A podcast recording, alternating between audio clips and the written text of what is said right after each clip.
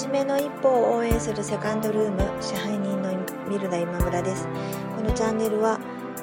カフェをやりたいという夢を25年間温め続けた私が楽しいこともへこむこともたくさんあるカフェオーナーライフをゆるゆると配信しています。あなたの初めの一歩の背中を押す一言をお伝えできたらいいなと思って作っています。本日もよろしくお願いします。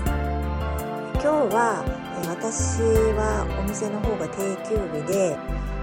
とあるお寺に行ってきましたまとあるというか多分知ってる方は知ってると思うんですけれども関西にある虎のお寺と言われるところに行ってきましたま今年虎年なので一度は行ってみたいなと思ってたんですけれどもまたまたま今日まみそかということであの、まあ、神社じゃなくてお寺だったんですけども行ってきました。そして今日は、えー、なんと虎の日だったらしくって、えー、朝3時から虎の日のお参りのようなものをまあしてたらしいんですけれども、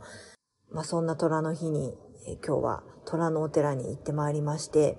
虎の体内くぐりっていうのがあったんですね。で、あの、まあどんなところだろうと思って行ったら、まあ普通に虎のなんだろう、こう、虎のカバーの中を、まあ、ただ単に歩いていくだけだったんですけれども、まあ、その歩いていく中に、まあ、えー、お坊さん、お嬢さんが、えー、書いてくださっている、まあ、こう、役に立つ、心に響く言葉みたいなのがこうたくさん書いてあって、それを一個一個読みながら、その虎の体内をくぐるっていうことをやったんですけれども、まあ、いろんないい言葉がたくさん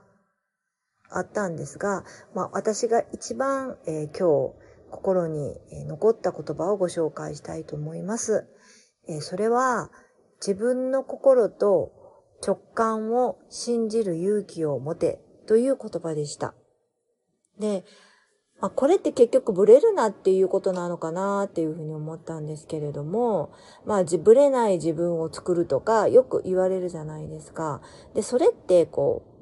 なんだろう、自分を、まあ、自分のやりたいこととか自分が思ったことを、まあ、信じ、信じてっていうか、えー、揺らがないでやれっていうことなんだけれども、えー、それには勇気というものがいるんだなっていうふうに、あの、感じたんですね。なんか、今までこう、ぶれない自分でいるっていうのと、勇気っていう言葉があんまり、えー、つながらなかったんですけど、あ、なるほど、こう、ぶれない自分でいるってことは勇気がいることなんだなっていうふうに思ったんです。私のお店も、ちょっと変わった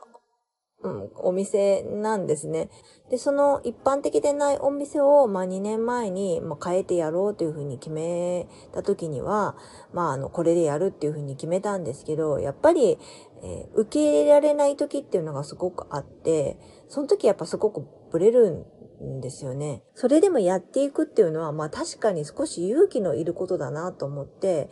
まあ、あんまりこう、勇気という言葉を自分の中では意識してなかったんですけれども、まあ、今日まあその言葉を見て、あ、まあ、勇気がいるってことだったら、やっぱりなんかちょっと頑張らないといけないなと思って、まあ、ぶれない自分でいることはやっぱり頑張らないと達成できないことなんだなと思ったら、まあ、今いる今、まあこうやって自分がやっているカフェというのも勇気を持ちながら、えー、自分を信じながら、まあ、これからもやっていこうという、まあそれもまたこう勇気を、まあ自分、自分の中から勇気を出すんじゃなくて勇気をもらえたような、えー、気になりました。これから何かやろうと思っている方も、こういうふうにやりたいっていうふうに思ってたけれども、なんかこう受け入れられなかったり、うまくいかなかったりするってことが出てくると思うんですね。で、その時に、やっぱり、えー、間違ってたのかなと思って軌道修正するっていうことはもちろん大事だけれども、まあ、それよりも前に、ふらふらしないでこう自分がやりたいっていう道をちゃんと持って、まあ、勇気を持って進んでいくっていうことはもっと大事なのかなと思って、まあ、それってちょっと塩梅もあるのかもしれないけれども自分がこう思った道が、ま軌道に乗るまでは、え、何があってもぶれないっていう風な強い心も持つことはすごく必要なんだと思うしそうやってるうちにきっとその自分がやりたいという道を、まあ、愛してくれるあのお客さんがきっと現れるんだろうなと思ってまあそういうふうに考えて、えー、頑張っていっていただきたいなというふうに思っています。今日も聞いていただきましてありがとうございました。セカンドルームでした。